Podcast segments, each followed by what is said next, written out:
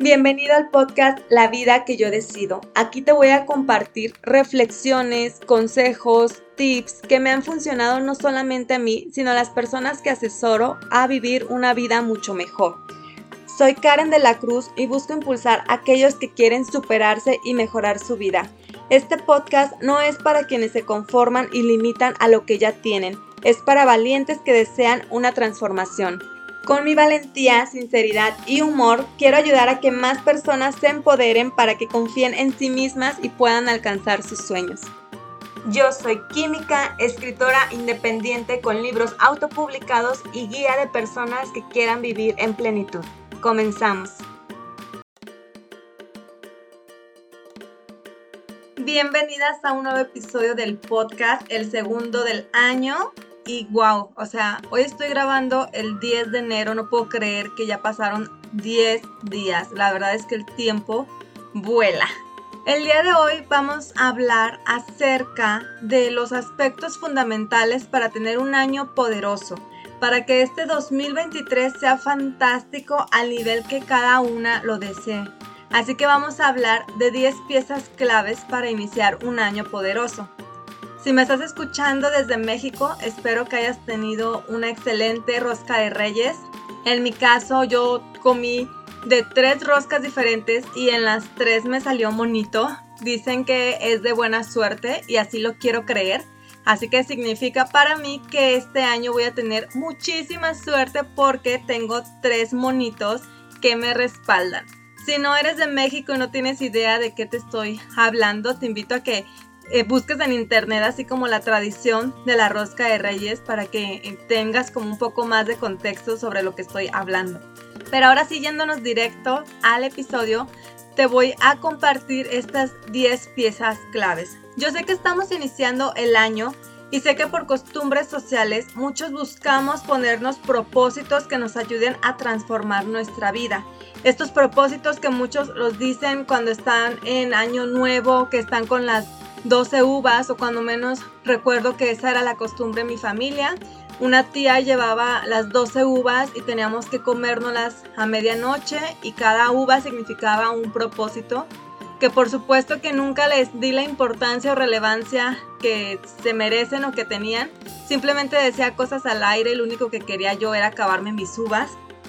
Pero sé que muchas personas sí lo toman de forma como poco más real pero estos propósitos, estos objetivos que dijeron el 31 de diciembre, primero de enero, a veces no llegan ni a febrero, porque muchas veces o la mayoría de las veces estos cambios que buscan no son sostenibles con el tiempo o ni siquiera eran objetivos que realmente desearan de forma interna. Es por esto que decidí que en este episodio te voy a compartir estas piezas claves para iniciar un año poderoso, para que puedas plasmar propósitos que sean alcanzables para ti de acuerdo a tus posibilidades y a tus deseos. Yo no te voy a decir qué cosas puedes cumplir, no te voy a decir qué hábitos implementar, porque eso depende de cada persona.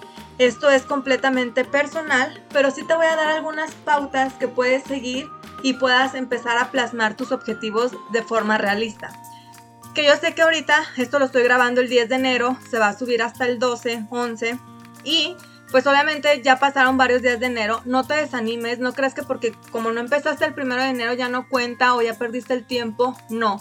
Yo se los he estado compartiendo en muchos episodios que les digo que no importa qué día sea, puedes empezar un martes, puedes empezar un veintitantos del mes, puedes empezar en marzo. O sea, hay que soltar esta idea de que tenemos que comenzar el primer día del mes o del año o en lunes. Puedes comenzar tu transformación el día que tú lo decidas sin importar qué día dice el calendario.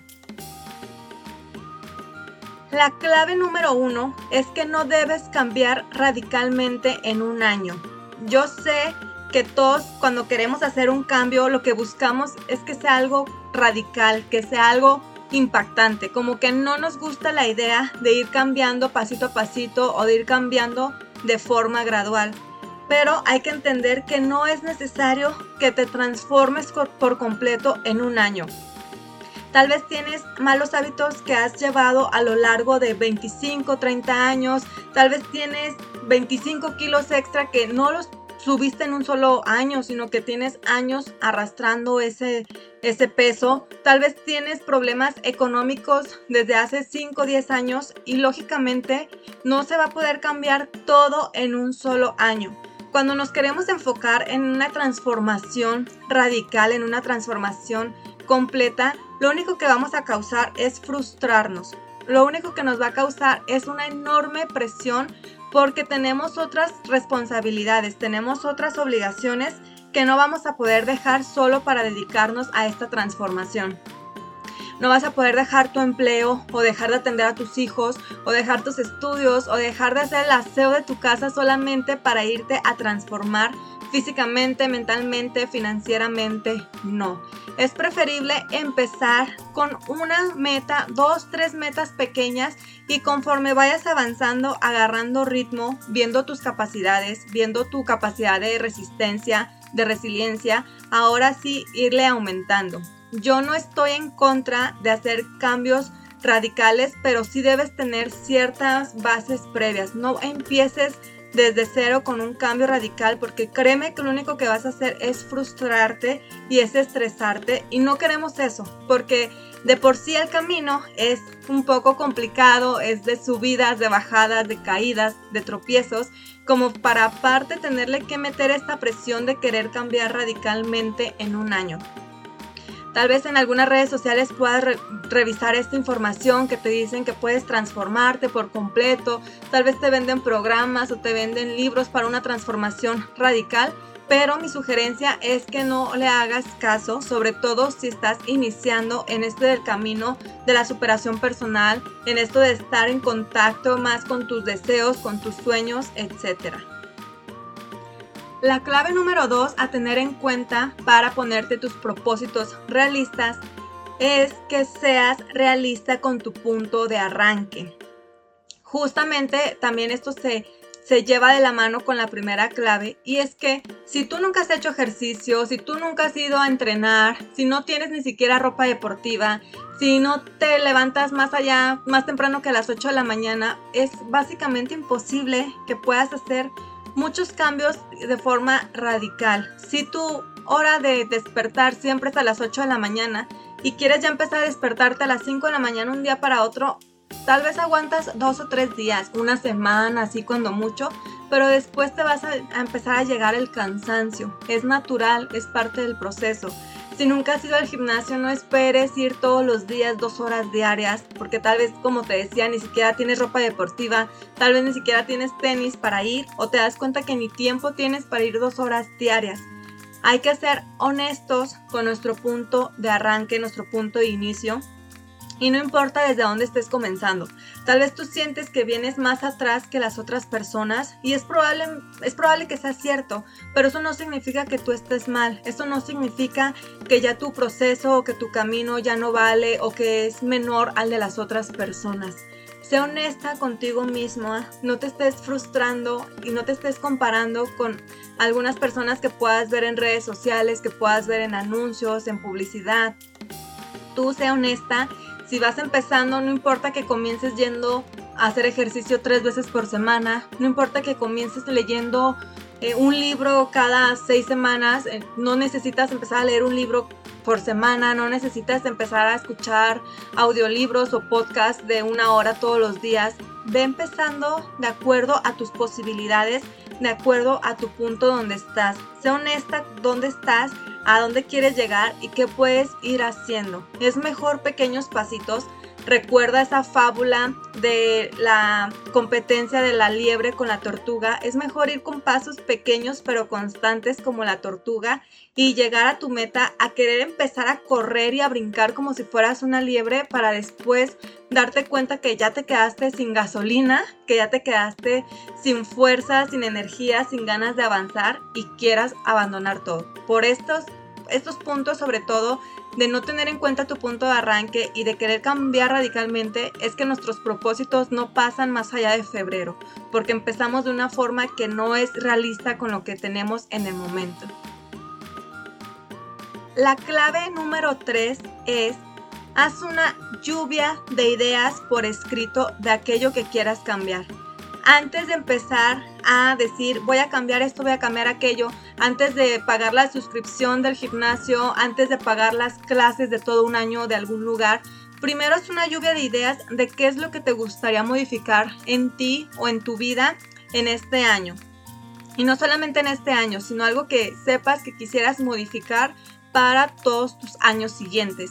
Escríbelo primero antes de tomar decisiones, porque tal vez escribiéndolo te das cuenta de que puede haber diferentes prioridades, que tal vez no es tan importante pagar esa mensualidad carísima del gimnasio, que lo importante mejor es primero salir de deudas, que no es tan importante tal vez ir a pagar el curso de francés avanzado si todavía tienes problemas con el inglés básico. O sea, te estoy dando ejemplos y espero que captes la idea que te quiero dar a entender para mí es muy importante esto de escribir todo aquello que tú quieras o que quieras cambiar, que quieras transformar y ya después de ahí vas a elegir, pero no estés actuando por actuar, no estés haciendo las cosas de manera como eh, espontánea de que voy a pagar aquí, voy a pagar allá, me voy a inscribir aquí, o porque ya vi que mi amiga se fue y se inscribió, o porque ya vi en redes sociales que todo el mundo está yendo al gimnasio, todo el mundo está yendo a nadar, todo el mundo está yendo a donde sea que esté yendo el mundo, no. Tú antes de tomar las decisiones de lo que vas a trabajar en estos meses, escribe todo lo que se venga a tu mente. Ni siquiera necesitas tener como alguna estructura. Simplemente en una hoja, en una libreta, toma tu bolígrafo y empieza a anotar. Me gustaría bajar tanta cantidad de peso, me gustaría subir tanta cantidad de peso, me gustaría ser una persona que tiende su cama, que lee X cantidad de libros, me gustaría ser una persona con estos hábitos alimenticios o aprender esta nueva habilidad, esta nueva arte, esta nueva herramienta. Anota todo lo que te gustaría transformar y ya de ahí vamos a pasar a la clave 4. La clave 4 es que elijas unas 3 o 4 metas anuales, que de esas vas a desglosar ya tus metas mensuales y tus metas semanales. Para eso te sirve esta lluvia de ideas que te estoy dando o que te estoy diciendo que hagas, para que de ahí elijas ahora sí en qué te quieres enfocar, en qué vas a poner tu esfuerzo, tu dedicación, tu energía, tu dinero y tu tiempo. Por eso es vital que estas eh, lluvias de ideas sean cosas que tú deseas para ti y por ti, no por aparentar, no porque te lo está diciendo alguien, porque va a ser un esfuerzo constante que tienes que hacer. Para esto ya tenemos un episodio que es el episodio 9 que se llama Cómo aterrizar mis metas. En este tú vas a encontrar más al respecto de cómo ir desglosando tus metas anuales, mensuales y semanales. Es mejor comenzar con poco y después ir avanzando. Es mejor tener 3 o 4 metas anuales a querer tener 20 propósitos o como se hace comúnmente tus 12 propósitos y que al final no cumplas con ninguno y peor aún desde mi perspectiva que empieces a avanzar a favor de esos 12 propósitos y te quedes a medias de todos. Preferible enfocarte en dos o tres metas o cuatro dependiendo también de tu punto de arranque y de tus recursos. Si eres una persona que trabaja tiempo completo, que está casada, que tiene hijos, obviamente no va a tener el mismo tiempo de alguien que es soltero y que es estudiante y tiene ciertos periodos vacacionales. Así que sé consciente de qué punto estás avanzando. Ahora, tal vez tú creas que tres o cuatro metas son pequeñas, la verdad es que no, creo que es suficiente, pero la ventaja es que ya cuando vaya avanzando más el tiempo, que estemos en abril o en mayo, o si lo estás escuchando en otro momento, ya que están avanzando unos 3 o 4 meses tu año, ahora sí puedes ver si puedes aumentar. Tal vez ya cumpliste una meta de las que te pusiste, tal vez ya puedes agregar otra o puedes aumentar esa meta. Tal vez tu meta era bajar 5 kilos de peso, ya lo conseguiste, entonces ahora ya la puedes aumentar a otros 5 kilos, a otros 10 kilos. Tal vez tu meta era hacer X cantidad de ventas y ya las conseguiste, pues ahora sí puedes aumentarlo. Pero es preferible avanzar de menos a más que querer llegar al tope y darte cuenta que no pudiste y al final termines abandonando todo.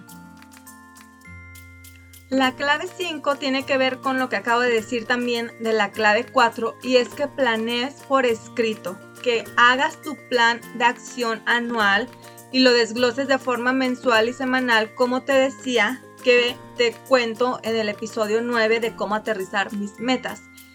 Si tú solamente estás deambulando, si tú solamente estás diciendo me gustaría hacer esto, me gustaría hacer aquello, ir aquí, ir allá, pero no tienes nada por escrito, difícilmente te vas a enfocar, vas a generar la energía, el tiempo, los recursos para lograrlo por más que tú digas, no, es que yo sí estoy segura que quiero ir a la playa, pero si no lo tienes por escrito, algo sucede. Es como mágico esa parte de que cuando lo escribes, es como si te comprometieras más contigo misma, como que te da ese compromiso de decir voy a cumplir lo que estoy haciendo.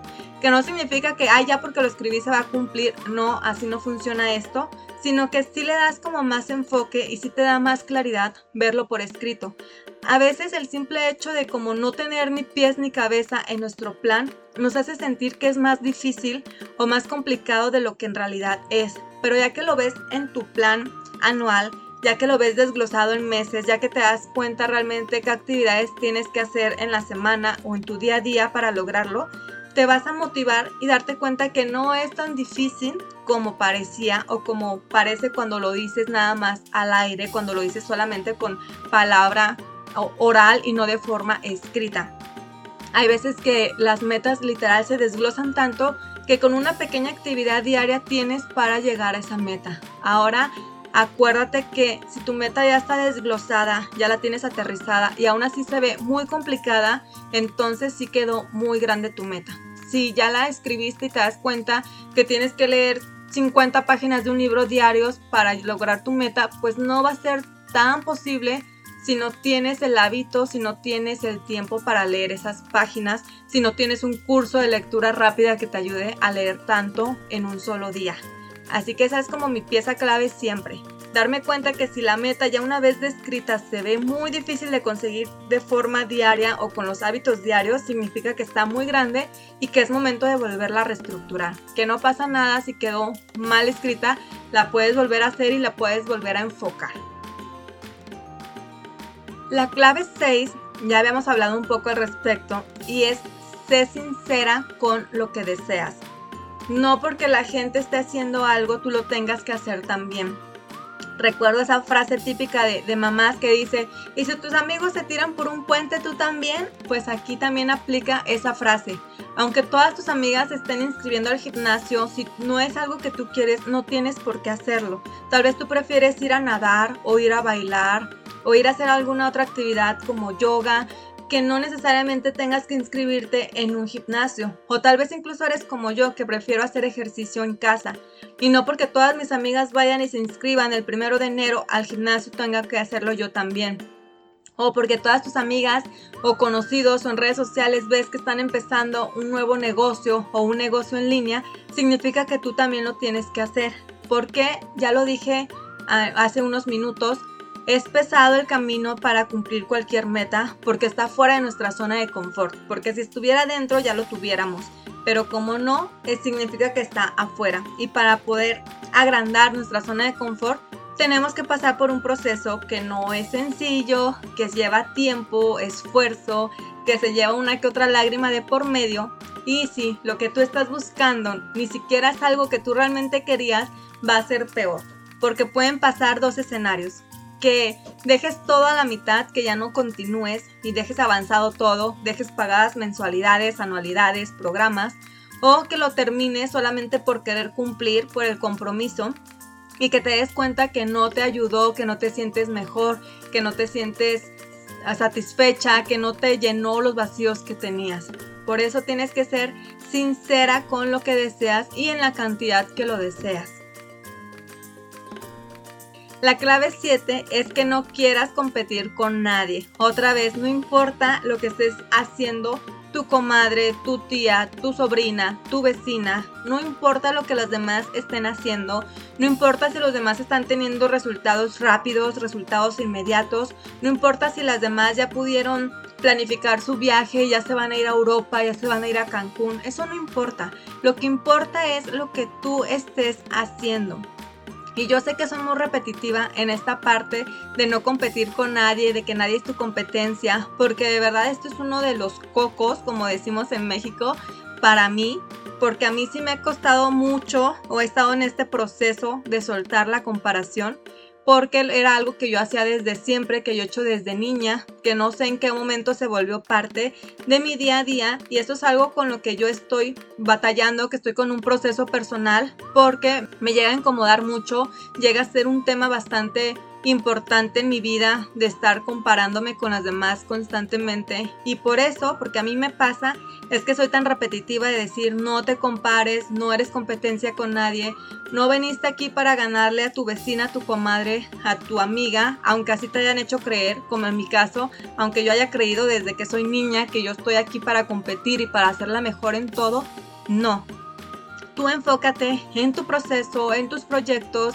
en tus objetivos, enfócate en cumplir tus metas, que no importa si tu amiga está perdiendo 10 kilos al mes y tú solamente uno, porque lo que importa es tu proceso y enfocarte en ese kilo. Creo que también mucho de la parte de compararse y competir es que dejamos de lado la gratitud por nuestro propio proceso y en lugar de estar celebrando, festejando y agradeciendo que perdimos un kilo de peso, que hicimos X cantidad de ejercicio, X cantidad de ventas, que hicimos X cantidad de hábitos, en lugar de enfocarnos y agradecerlos, estamos siempre comparándonos y dejamos de lado la gratitud. Si nos enfocamos en ser agradecidas con nuestro propio proceso, vas a ver que es suficiente lo que estás haciendo. Y si no estás conforme con tus resultados, porque también eso es normal, pues puedes aumentar tu esfuerzo, puedes aumentar tus recursos, pero todo desde una perspectiva sana, de una sana competencia contra ti misma.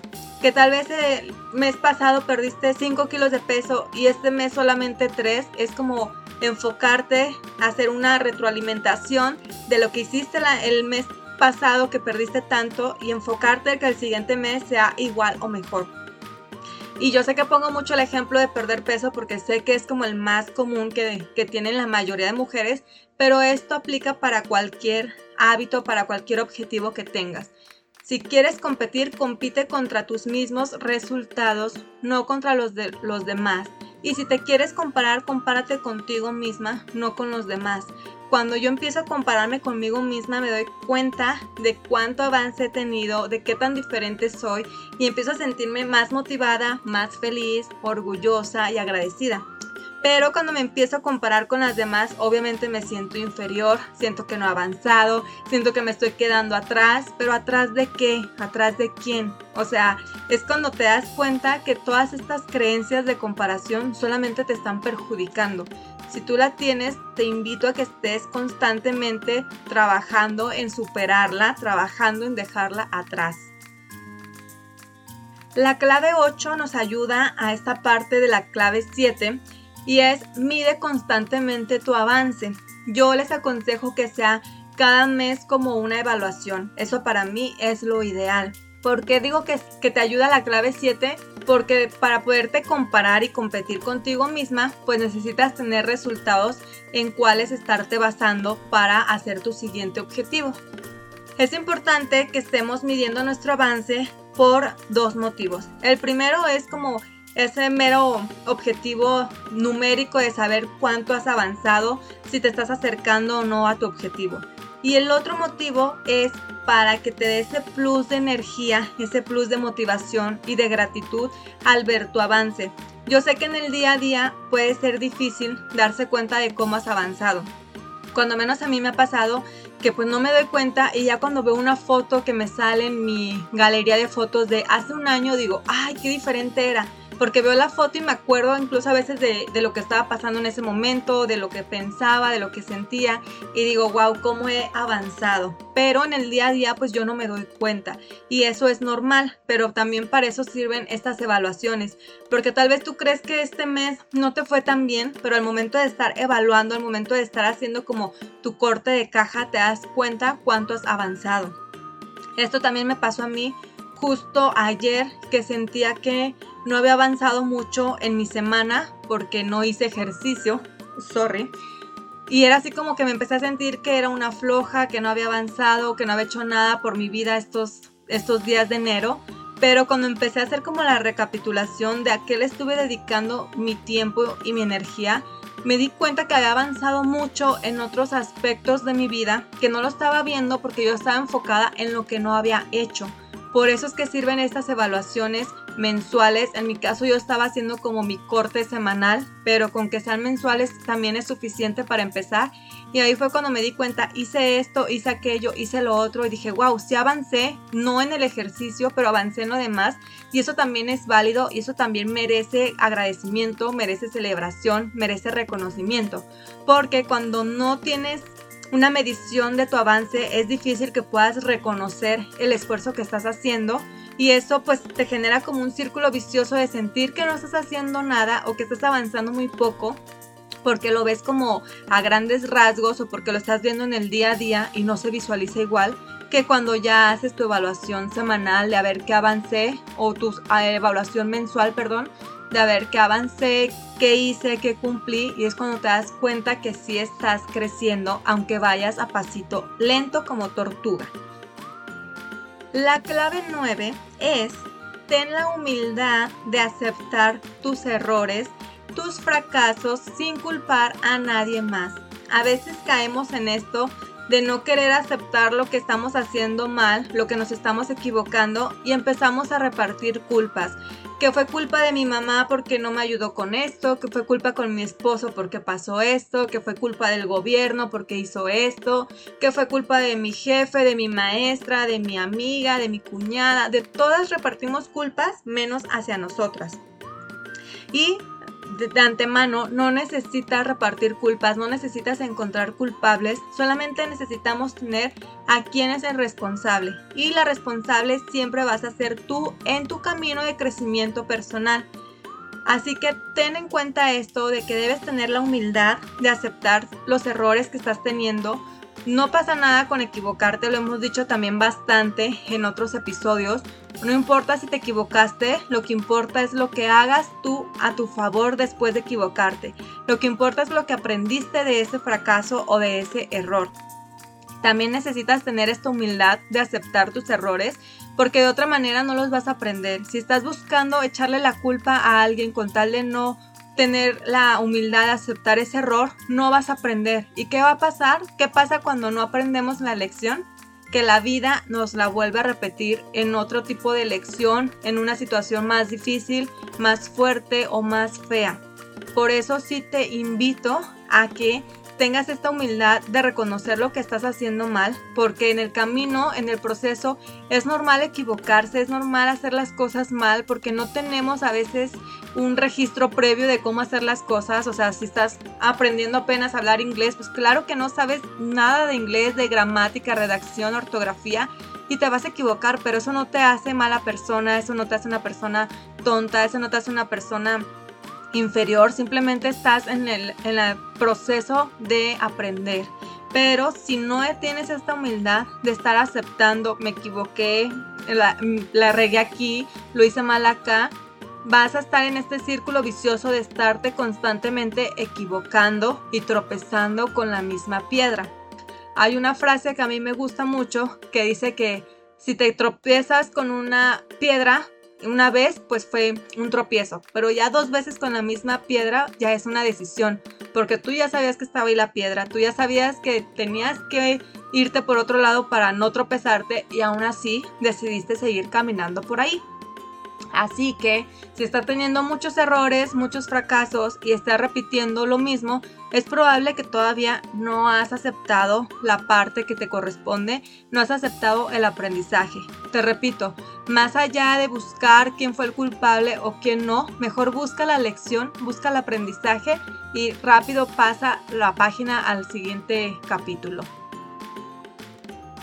Nuestra clave 10 y última de este episodio es busca un mentor, una guía, alguien que te oriente, busca quien te enseñe. porque No, volvemos a lo mismo. Cuando estás haciendo cosas nuevas, cuando estás haciendo cosas diferentes, muchas veces tú no tienes la información que se requiere para pasar el proceso sin errores o sin equivocarte. Es como si tuvieras un examen que hacer, pues obviamente no sabes qué viene, tú estudias y haces lo que tienes que hacer para ir, presentar el examen y sacar tu calificación. Pero si alguien te filtra ese examen, tú ya tienes las preguntas que te van a hacer, incluso ya puedes ver qué temas te está faltando repasar, buscas la respuesta exacta y vas y presentas el examen y obviamente, o bueno, teóricamente te va a ir mejor en ese examen que te filtraron previamente las preguntas a hacerlo desde cero sin saber nada de lo que va a venir. Es básicamente lo del éxito. Pero bueno, eh, la parte de buscar un mentor no es que vayas a hacer trampa como en el examen. Solamente quería darte ese ejemplo para que lo visualices mejor. Es mejor tener alguien que te pueda decir, mira, pasa por A, B, C y D para llegar a tu resultado, a que tú vayas solita y digas, ay, pues voy de la A a la D, luego voy a la C, luego me voy a la B, luego me voy a la H, me voy a la Z. O sea, sí vas a tener una gran diferencia si tú vas sola en tu proceso, así alguien te está acompañando. Yo sé que en América Latina todavía no es tan común esta parte de los coach como es en Estados Unidos o como es en Europa, que ellos sí tienen esta cultura muy fuerte de buscar a un mentor, de buscar a alguien que los esté asesorando constantemente. Aquí apenas estamos en pañales, pero eso es una buena noticia porque ahí vamos paso a paso a, a llegar a ese nivel donde todos deberíamos estar, de poder tener mentores y guías para todos y que sea más rápido el camino. ¿Y por qué queremos que sea más rápido? Para que tengas más tiempo para disfrutar. En una parte de mi libro, de La vida sin metas duele, si les doy como una analogía y es como si fueras a una islita y tú ya sabes el camino versus a ir a esa isla en tu barquito sin saber el camino, sin saber que en algún punto la marea te va a llevar a otro lugar o que tienes que evitar ciertos puntos. Si tú ya sabes por dónde irte, ya sabes el camino, vas a llegar tal vez en dos horas y vas a poder aprovechar toda la tarde en esa islita, disfrutar, bañarte, divertirte y después regresarte. Pero si tú vas y no sabes cuál es el camino, probablemente incluso primero llegaste a otra isla, te quedaste atorado en una tormenta, te llevó la marea lejos, tal vez cuando ya llegues a esa isla, ya pasaron 5 o 6 horas, vas a tener menos tiempo para disfrutar porque te tienes que regresar. Para eso necesitamos los mentores y las guías para que te digan cuál es el proceso que puedes pasar, que claro, tú vas a a tomar tus decisiones, vas a tener tus propios errores, pero va a ser algo más rápido y va a ser rápido para que tengas más tiempo de disfrutar tus resultados. ¿Por qué? Por la sencilla y simple razón de que tenemos el tiempo en esta vida limitado. No podemos comprar más tiempo, todos desde la persona más rica del planeta hasta la persona más pobre, tenemos las mismas 24 horas. Por eso es mejor tener a alguien que te oriente, que te vaya diciendo los pasitos para que tengas más tiempo de disfrutar tus objetivos cumplidos. Tal vez me puedas preguntar, ok, pero ¿dónde consigo un mentor? ¿Dónde consigo una guía? Ya empieza a haber más gente en redes sociales, en internet, pero incluso también puedes comprar un libro.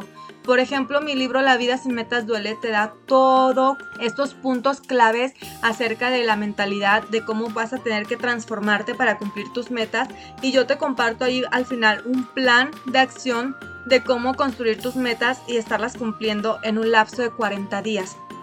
Esa es una guía súper fácil y rápida que tú puedes tener, que te puede servir, en lugar de tú estar pensando, ay, ¿qué será lo mejor? ¿Cómo plasmo, plasmo mis metas? ¿Qué hago? ¿A dónde voy? No, yo por ejemplo en ese libro ya te doy todo ese sistema que tú necesitas para empezar a cumplir metas. A diferencia de que tú empieces a averiguar cómo hacerle, qué hacer, a dónde ir. No, esto es rápido y al grano a donde tienes que ir.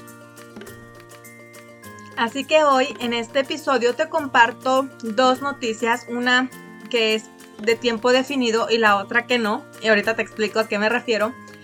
Te comparto que se abren próximamente las inscripciones a mi laboratorio de amor propio, que es un programa donde vamos a estar cinco semanas con clases en vivo. En total van a ser 10 clases en las que vamos a estar hablando estos temas que necesitamos para empoderarnos. Este laboratorio de amor propio no es como para aumentar la autoestima en el sentido de que, ay, yo me siento súper mal, me van a ayudar a sentirme bien. No, esto es para empoderarte, para que salgas del piloto automático, para que entiendas cuáles van a ser los pasos que puedes ir dando en tu vida, en tu día a día, para llegar a tus objetivos. Te voy a enseñar herramientas, guías, tips, consejos que a mí me han servido para poder transformar mi vida. Va a ser un proceso de cinco semanas de acompañamiento donde vamos a estar trabajando creencias limitantes, diálogo interno y muchas cosas más. Las inscripciones ya van a abrirse a la lista de espera, perdón, a las inscripciones van a abrirse el día de mañana, que es 10 de enero, y este programa va a empezar a finales de febrero. Así que vete a mi Instagram en arroba a bordo con Karen para inscribirte a la lista de espera o para que sea más sencillo para ti, te lo voy a dejar en la descripción el link directo para que vayas y dejes tu correo. ¿Para qué te sirve estar en la lista de espera? Para tener acceso un día antes de que se abran oficialmente las inscripciones, ya que va a ser cupo limitado porque va a ser un acompañamiento personalizado y no voy a poder estar con tanta gente, entonces te podrás asegurar un lugar y aparte yo les voy a dar un cupón de agradecimiento de 30 dólares de descuento. El costo del programa, la inversión, es de 137 dólares. Si tú estás en esta lista de espera, te va a llegar un cupón de 30 dólares para que solamente el pago sea de 107 dólares. Te lo voy diciendo con tiempo, faltan como 5 o 6 semanas para que vayas haciendo cuentas, vayas juntando tu dinerito y no te quedes fuera. Porque va a ser la primera edición. Eso significa que va a ser el precio más bajo que vayas a encontrar porque las siguientes ediciones ya va a ir subiendo la inversión esa era la noticia que te tenía temporal y para más permanente, si tú estás escuchando esto en marzo, en abril, que ya pasaron las inscripciones, te invito a que me escribas a mi Instagram en arroba bordo con Karen para cotizar una guía personalizada, una asesoría, poder platicar cuáles son tus necesidades y darte uno de mis paquetes que yo manejo para comenzar a ayudarte personalmente en tu camino de alcanzar metas, de mejorar tus hábitos, de empoderarte, de disciplinarte, porque es sencillo hacerlo siempre y cuando cuando ya tienes a alguien que te esté ayudando, cuando ya tienes a alguien que ya pasó por eso y te dice, mira, haz A, B y C, y cuando te sientas así, haz D, E, F, y cuando te sientas así, haz X, Y, Z. A diferencia de ir solita por la vida, y estarte perdiendo y estar a prueba y error. Así que escríbeme con confianza, no importa en qué momento estés escuchando esto, incluso si tú dices, no, yo no quiero el programa de laboratorio de amor propio, yo quiero algo más personalizado, también puedes escribirme desde ya y empezar a trabajar juntas para que este 2023 sea el mejor año de tu vida. Así que ya sabes que puedes encontrarme en mi Instagram para platicar, hacer alguna asesoría personalizada, que me vas a poder encontrar también en este programa en vivo de Laboratorio de Amor Propio y que puedes encontrar mis libros en mi página web donde vas a tener estos manuales de vida que te van a acompañar, que te van a ayudar, que los vas a poder releer mil veces y siempre encontrar una información diferente. Siempre vas a encontrar una frase que te motive, que te inspire en ese momento que estás pasando. Hemos llegado ya al final del episodio. Realmente deseo que estas 10 claves te sean de utilidad para que empieces a implementar tus propósitos alcanzables y realistas y retadores y tengas este 2023 lleno de objetivos cumplidos. Que no solo tengas sueños, sino ya objetivos, metas logradas, que empieces a empoderarte, que empieces a desatar el poder que tienes, que empieces a mejorar tu autoestima al momento de estar cumpliendo tantas metas y te empieces a empoderar. Te agradezco que me hayas acompañado en otro episodio, en otra semana. Te veo la siguiente semana, o mejor dicho, me escuchas la siguiente semana. Cuídate mucho, recuerda que a donde quiera que vayas tienes que triunfar y sobre todo disfrutar. Chao.